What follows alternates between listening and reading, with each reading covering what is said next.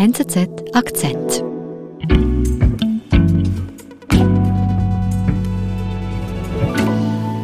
Ja, Ivo Meinsen ist bei uns im Studio, unser Österreich-Korrespondent, frisch angereist aus Wien mit dem Nachtzug. Bist du vor dem Lockdown geflüchtet? Ja, ein bisschen fühlt sich schon so an, aber es ist so, also ich bin hier aus beruflichen Gründen und das ist ja eine der Ausnahmen. Also man darf ja weiterhin aus beruflichen Gründen reisen, da ist man als Journalist privilegiert, mhm. aber es sind wirklich nur sehr wenige Ausnahmen, für die man jetzt das Haus verlassen darf. Also Beruf, Ausbildung, Pflegeaufgaben. Also Österreich steckt im vierten Lockdown. Ja, es ist der vierte Lockdown. Es ist auch ziemlich genau vor einem Jahr hatten wir schon mal Lockdown, auch ein bisschen deprimierend im November. Dieses Jahr ist das jetzt wirklich ein, ein Déjà-vu. Und äh, was schon speziell ist, ist, dass jetzt eigentlich zum ersten Mal genug Impfungen da wären, aber nicht genug Geimpfte. Das heißt, äh, alle müssen jetzt wieder nach Hause, müssen zu Hause bleiben, obwohl sie geimpft sind. Mhm. Wurde versprochen, dass das nicht so sei. Und jetzt äh, für auf Februar will jetzt die Regierung ja sogar eine Impfpflicht einführen, was natürlich ein ziemlich radikaler Schritt ist, äh, europaweit und auch weltweit. Was macht das mit Österreich? Also ich glaube, es ist eine enorme Desillusionierung, ein Vertrauensverlust. Äh, die Leute fühlen sich auch wirklich von der Politik vielleicht nicht gerade verraten, aber sicher im Stich gelassen. Mhm. Und es gibt natürlich schon auch die Befürchtung, dass das zu einer Spaltung führt, dass das zu einer Radikalisierung führt, äh, gerade jener Impfgegner, Impfskeptiker, die diese Impfpflicht als, als Impfzwang sehen. Restaurants zu, Läden zu, zu Hause bleiben. Auch wer geimpft ist. Und wer es nicht ist, hat ab Februar keine Wahl mehr. Können diese Maßnahmen Österreichs Gesellschaft spalten?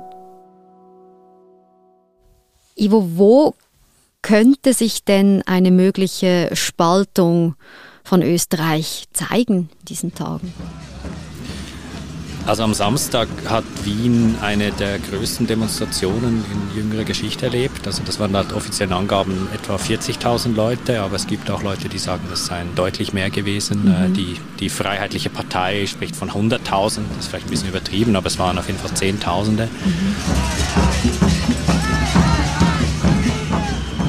War da am Ring, der ganze Ring war den ganzen Samstag gesperrt. Da waren wirklich riesige Züge von Leuten, ähm, die diesen, diese ganze Innenstadt eigentlich überflutet haben. Die kamen mit Bussen von überall her.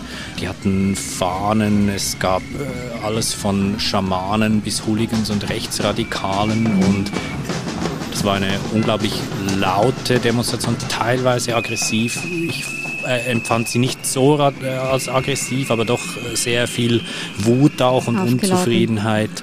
Und ja, war, war so ziemlich, ziemlich beeindruckend, da mitten in diesem Strom zu stehen.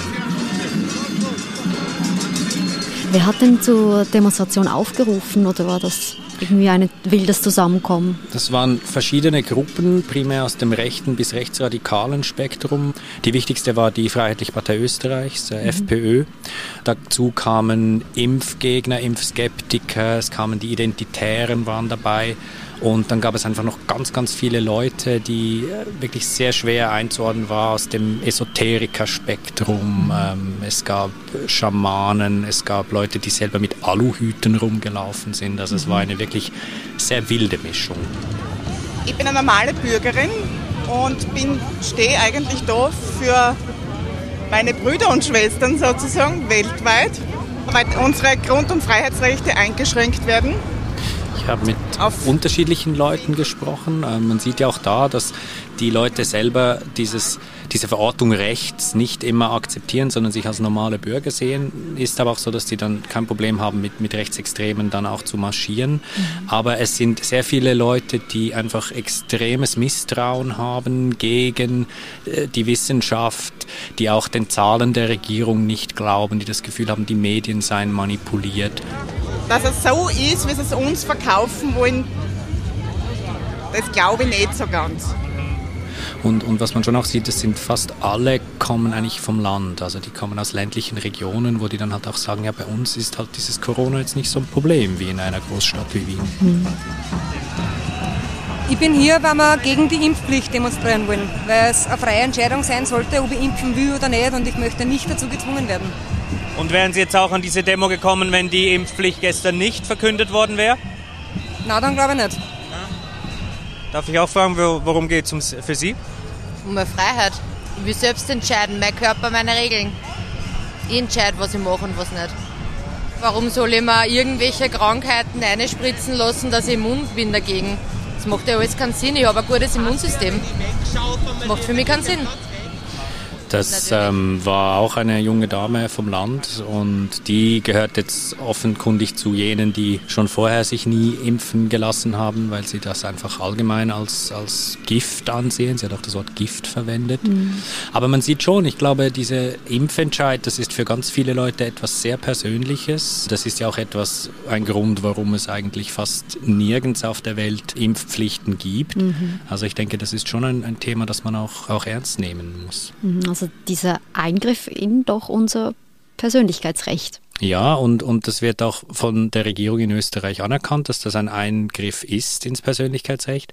Sie sagen aber auch, dass zum Beispiel die Europäische Menschenrechtskonvention, die für Österreich verfassungsmäßig bindend ist, dass die auch vorsieht, dass dieses Persönlichkeitsrecht eingeschränkt werden kann, wenn es darum geht, die Gesundheit der Bevölkerung zu schützen. Und das wird auch die Grundlage sein, mit der Sie diese Impfpflicht begründen werden. Sie haben da ein Schild um den Hals, wo steht Widerstand ist Pflicht. Also ja. was, was wollen Sie damit sagen? Dass das unsere Entscheidung ist, was wir mit unserem Körper machen. Ich habe zum Beispiel dann auch mit einer Krankenpflegerin noch geredet aus Kärnten, die sich ebenfalls dagegen wehrt, dass sie quasi als, als Mitglied des Pflegepersonals in ihrer Meinung nach genötigt wird, diese Impfung anzunehmen. Na, bin nicht geimpft. Und wenn jetzt diese Pflicht kommt, was, ja. was, wie werden Sie darauf reagieren? Das weiß ich noch nicht. Also ich, ich mache meine Arbeit, ich, ich, ich arbeite gerne. Man muss schauen, was die Zeit bringt. Das ist ja schon auch beeindruckend. Das ist hier eine Krankenpflegerin, die sieht, was Corona anrichtet. Selber will sie sich aber nicht impfen lassen aus persönlichen Gründen mhm. und weiß jetzt auch nicht, was das für sie für die Zukunft bedeutet, wenn sie dann vielleicht nicht mehr arbeiten kann. Ja, und ich fand auch gerade dieses Gespräch wirklich sehr spannend, weil sie hat auch gesagt, es sind wahnsinnig schwierige Bedingungen dort, auch in Kärnten. Das ist wirklich, die werden auch überrannt im Moment. Mhm. Sie sagt aber dann auch, es sind halt Alte und Kranke, die vor allem auf den Stationen liegen.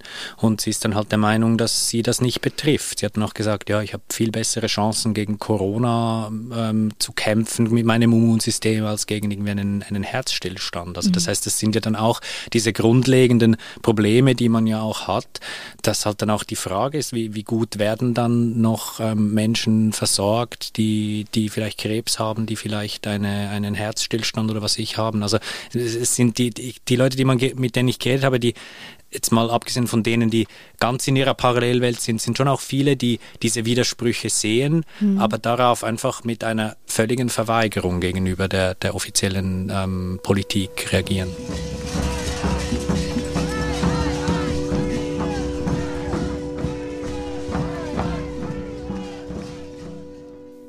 Jetzt hast du anfangs ja eben von einer möglichen Spaltung geredet. Diese Befürchtung, die ist auf jeden Fall im Raum. Wir haben jetzt diese Seite gesehen, die hier demonstriert. Wo zeigt sich denn aber jetzt das andere Lager? Ja, das zeigt sich überall. Das zeigt sich auch am Samstagabend. Die Stadt war voll von Leuten, die am Einkaufen waren, die ähm, alle möglichen Dinge machten, außer demonstrieren.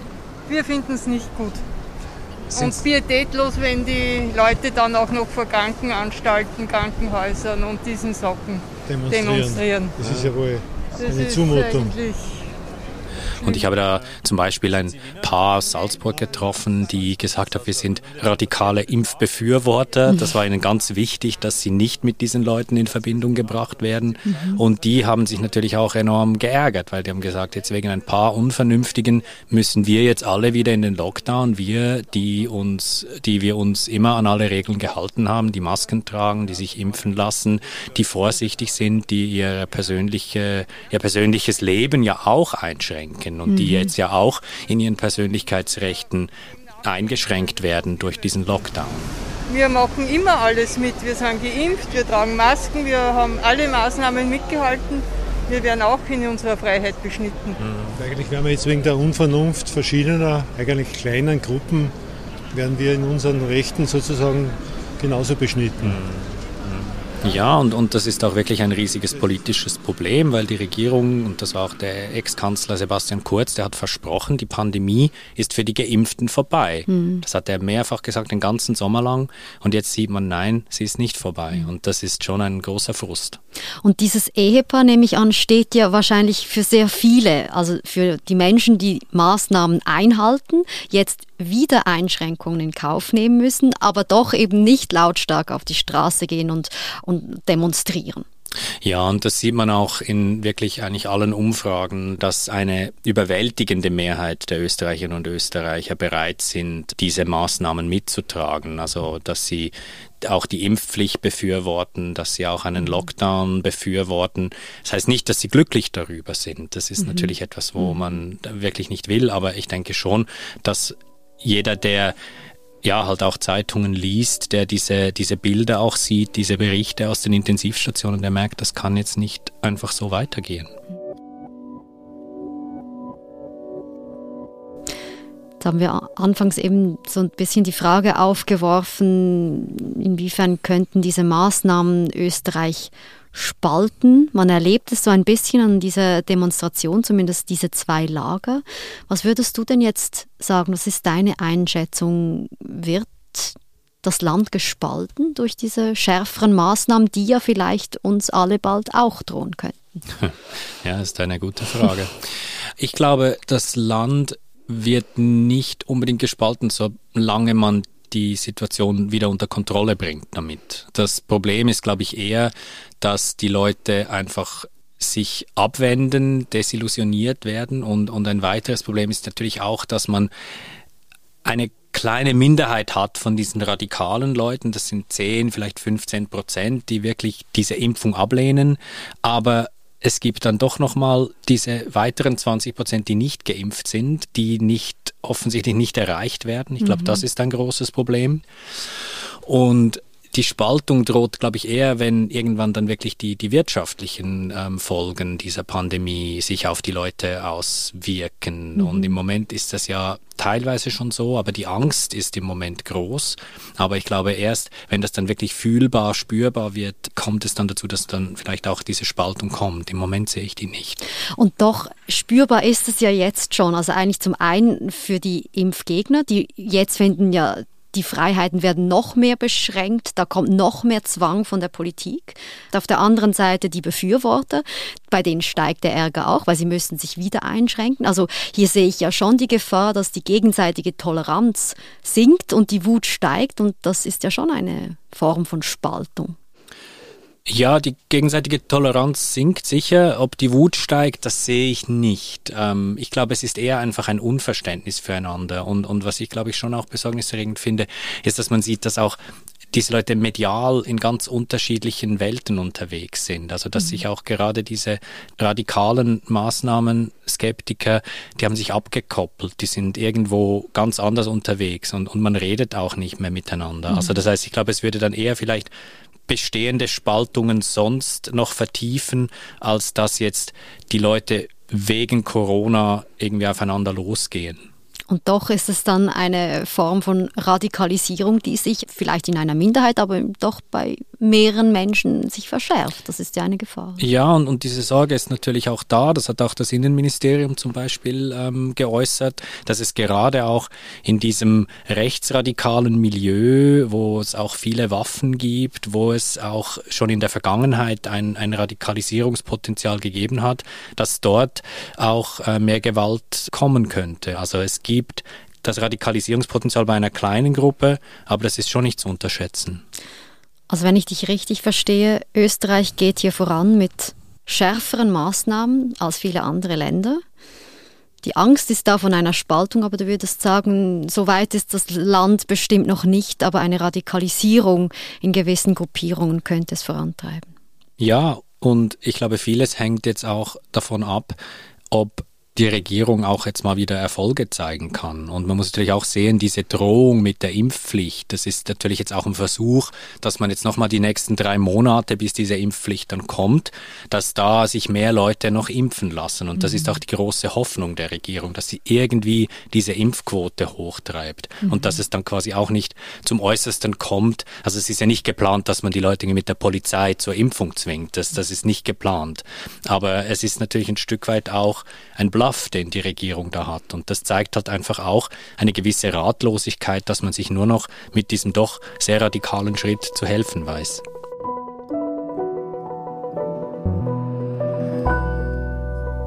Ivo, vielen lieben Dank, dass du bei uns im Studio warst und ich würde sagen, genieß die Freiheiten in Zürich, bevor du dann zurück nach Wien fährst. Ja, und auch euch alles Gute in den nächsten Wochen. Danke dir. Danke. Das war unser Akzent. Ich bin Nadine Landert. Bis bald.